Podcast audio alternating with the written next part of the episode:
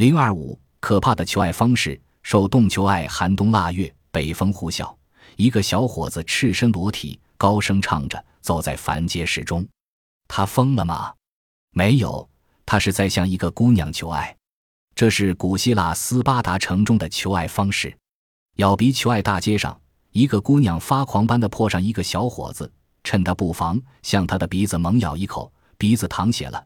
小伙子不但没发火，还对姑娘微笑着。原来。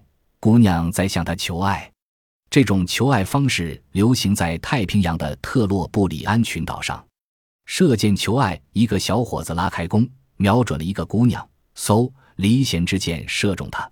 他要杀死她吗？不是，他爱上了她。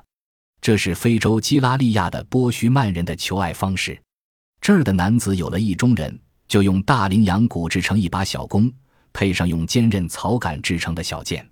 他在箭头上蘸了麻药，便发出去尾随他的意中人，把小箭射进他的臀肌里。